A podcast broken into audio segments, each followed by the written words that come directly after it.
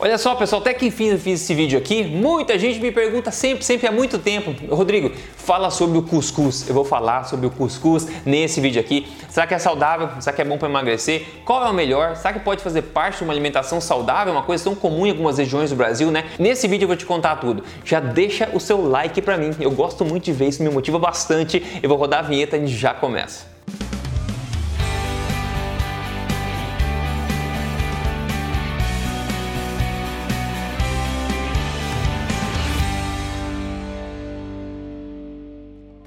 Tudo bem com você? Meu nome é Rodrigo Polê. Se você não conhece ainda, eu sou especialista em ciência nutricional e também autor do livro best-seller. Este não é mais um livro de dieta, mas mais importante do que isso, eu tô aqui semanalmente sem falda contando para você aonde na lata as verdades sobre estilo de vida saudável, emagrecimento e saúde baseado em evidência e sem papas na língua. Aqui não tem papas na língua não, aqui o negócio é na lata mesmo. Ó, cuscuz, pessoal, originalmente foi veio né, do norte da África, na, Mauritânia, Tunísia, Algéria, Líbia, Marrocos, aquela região. Inclusive, recentemente, quando eu fui no Marrocos, eu passei, eu acho que foi um, três semanas lá no Marrocos. E pessoal, tem cuscuz também em todo lugar. Sim, eu vi isso em primeira mão lá. Tem cuscuz, eu comi cuscuz, tem com vegetais, tem com carne, tem do tipo que você quiser. É muito comum naquela região. Originalmente, o seu propósito, na verdade, foi o mesmo que foi do arroz no Brasil, é de adicionar volume a uma refeição. Alimentos, assim, muito nutritivos, como carnes, peixes, etc., sempre foram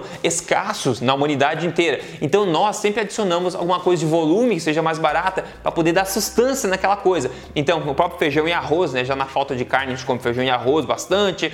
Ou o cuscuz também para dar volume a um pouquinho de carne. Tanto que tradicionalmente no norte da África, o jeito que eles costumavam comer o cuscuz era uma bola de cuscuz né, no fundo e depois uma colher de um ensopado de carne em cima, né? Para dar volume, dar sustância Outra coisa, o cuscuz é muito comum no nordeste do Brasil, por exemplo, né? Só que o cuscuz original do norte da África era feito de trigo, pois é, feito de durum wheat, que a gente fala de trigo. No Brasil já é mais comum ele ser feito de milho. Agora, qual o melhor, qual o pior? Tem outros tipos ainda, eu já te conto mais no final desse vídeo. E outras coisas, tem cuscuz que é feito de, de arroz, tem cuscuz feito de trigo que eu falei, de milho também que eu falei e até de tapioca, tá? Eu vou falar já já qual o ranking do melhor para o pior. Mas independente de, do que ele é feito, o cuscuz de arroz, milho, trigo, tapioca, tem uma coisa em comum entre todos eles, ok? Cuscuz é basicamente, é essencialmente uma fonte de amido. Ele é basicamente amido. Olha só, 100 gramas de cuscuz de milho, por exemplo, como é comum no Brasil, 100 gramas de, de cuscuz de milho tem 360 calorias, tá? Isso o seco, né? Não depois de cozido, antes de cozinhar.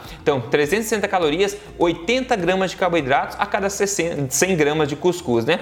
Ele tem muito baixa vitaminas e minerais, etc. em comparação, ok? Então, ele basicamente é uma fonte de carboidratos, de amido especificamente. Em outras palavras, o cuscuz é uma fonte de energia. Ele não é fonte de nutrição, ele é fonte de energia. Lembra? Eu sempre falo da alimentação forte aqui. Uma coisa que você faz em todo o prato teu é primeiro garantir a nutrição do seu prato. Garanta a nutrição, põe nutrição, daí você relaxa, ufa.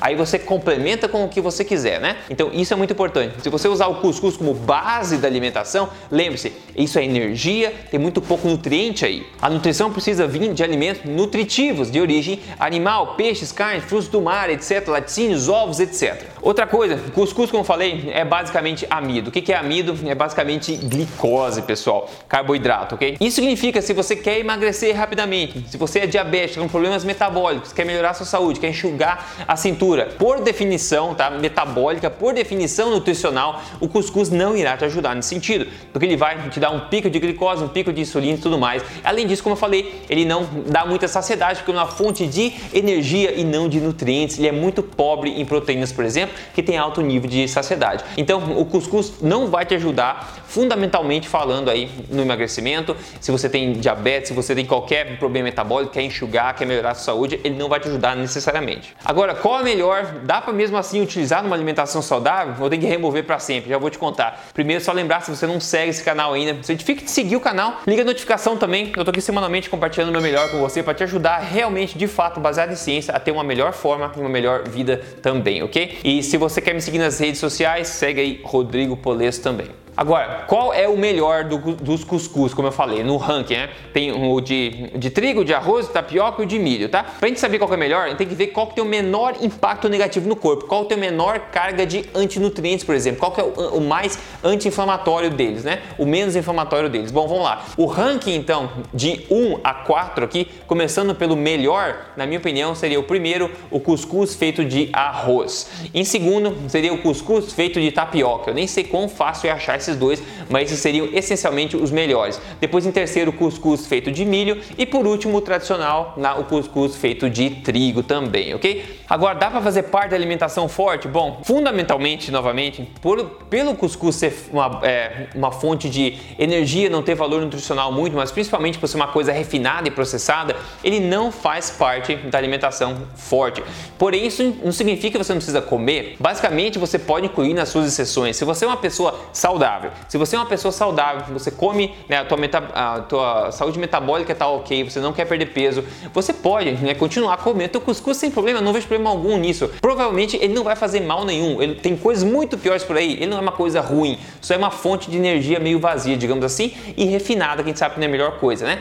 Mas se não está causando problema, não tem problema. Agora, se você quer melhorar a sua situação atual, eu sugiro fortemente que você reduza refinados processados da sua dieta e isso inclui cuscuz também, que é basicamente amido puro, ok? E lembre-se da coisa principal, cuscuz é fonte de energia, você precisa de uma fonte de nutrição no teu prato para você combinar as coisas e ter uma boa enfim, a, base da tua nutrição no lugar, né? Então, sumarizando, a gente tem aí o cuscuz, tá? Provavelmente não vai causar mal nenhum por si só, não é uma das coisas piores que tem, não é, tá? Agora, se você quer melhorar a sua saúde, sim, você precisa talvez regular o consumo dele. Metabolicamente falando, como falei, ele é amido, que é glicose, que pessoas que estão com resistência à insulina, isso vai ser um problema, vai ser mais difícil perder peso dessa forma, porque você vai ficar mais com fome, você tem que reduzir a quantidade, etc. Por isso que eu sugiro mudar a qualidade do que você come, fazer alimentação forte para emagrecer de forma mais fácil, ok? Agora, de novo, se você é uma pessoa saudável que gosta de comer e tudo bem, não tem problema. Mesmo se você quer emagrecer, eu sugiro só que você talvez reduza e coma nas suas exceções ao invés de comer na regra, tá? Então tem várias coisas assim. Essencialmente ele é fonte de energia, não é fonte de nutrição, apesar de ser uma coisa tão comum assim, ok? Mas maravilha, é basicamente isso. Se você regula a sua alimentação de acordo com os princípios nutricionais que você me fala aqui, você vê coisas incríveis. Olha só, o caso do